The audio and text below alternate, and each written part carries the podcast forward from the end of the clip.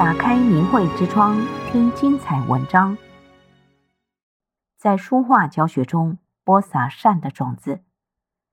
法轮功学员清心在每周六日教小朋友学习传统书法与国画。他与孩子们的相处中，发现原本应该是很纯真的小孩，很多时候却表现得很自私。所以这些年来，他一直试图用大法真善忍的理念来教导他们，让他们学会与人为善，做事为别人着想。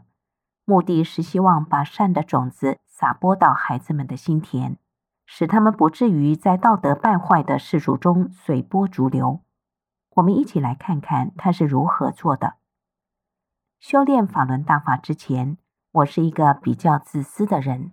十七年的修炼中，在日常生活的方方面面，我都要求自己按照大法真善忍的法理修心向善。大法塑造了一个全新的我。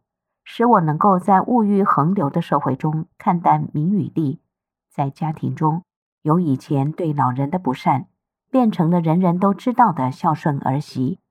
我从小爱好书画，在大法修炼中开启了智慧，使我的书画才艺有了很大的提升。古人很重视画品，认为人品的高低影响着画作境界的展现。大法的修炼特别注重心性的提升。让我从一个拼搏名利、自私自我的人，转变成能够为他人着想的生命，使我的每一幅画作都充满了纯正的能量。我的一部分工作是在周六周日教导孩子们学习传统书法与国画，所以这些年来，我一直试图用大法真善忍的理念来教导他们，让他们学会与人为善，做事为别人着想。使他们不至于在道德败坏的世俗中随波逐流。在教学中，我把握着一切机会，让他们知道重德修身的必要。例如，有时看到孩子们为一点小利益争斗时，就给他们讲六尺巷的故事；看到他们受了一点委屈，觉得有所不平时，便给他们讲韩信受辱于胯下的坚强与忍耐。当哪个学生没有重视诚信，我就讲记札挂件的典故等等，孩子们不仅潜移默化地吸收了传统文化中做人的道理，在每次的家庭作业中，我也会安排一份品德作业，让他们做几件有益于别人的事情。在这样的学习环境里，他们学到的不只是才艺，同时也学会了真善忍的普世价值。在每周一次的书画学习中，孩子们之间会发生一些不经意的小事。也许是矛盾或心性的摩擦。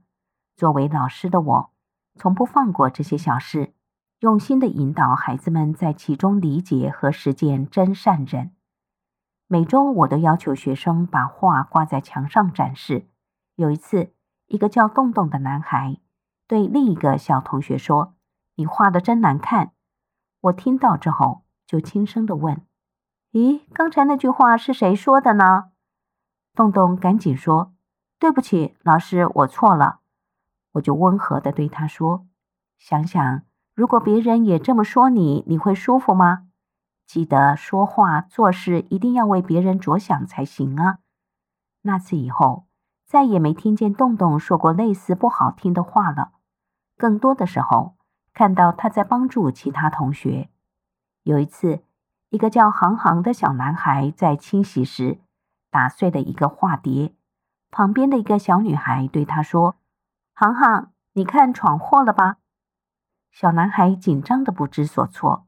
我听到之后，赶紧从教室走出来说：“不要紧的，航航，不小心打碎的，没有人会责怪你的。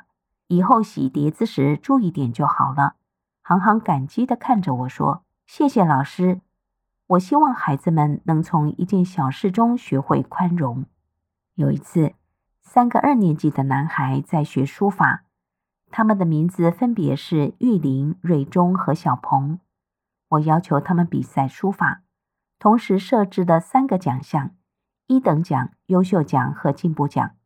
虽然只是游戏式的比赛，可是那个叫瑞忠的学生写的不如其他两个好，生怕自己是最差的，所以躲在一边低着头。我知道瑞中有自卑心理，非常需要鼓励。要公布比赛结果时，玉林和小鹏迫不及待想知道谁是第一名。我说：“孩子们，成绩和品德哪个更重要？”他们一起回答：“品德。”那今天的一等奖就是给瑞中了。他虽然现在写得不够好，以后他会努力的。我看到他今天表现得非常好。别人下课了，他还在用功呢。这种勤学苦练的精神很值得我们学习。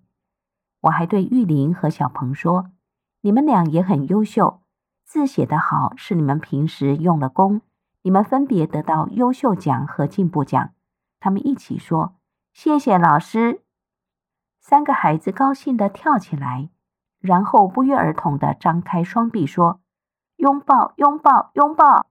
看到他们三个抱在一起的纯真可爱模样，我也好感动，眼泪都笑出来了。以上虽然只是平淡无奇的小事情，但是不知不觉中看到孩子们的改变，特别是在今天人心不古、道德缺失的时代，使我感到很欣慰。我知道这都是因为自己修炼了法轮大法，心中有真善人的指导，才能明确的知道教导的方向。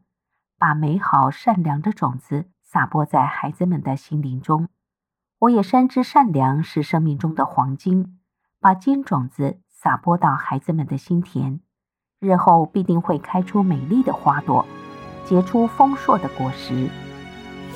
听众朋友，订阅明慧之窗，为心灵充满光明与智慧。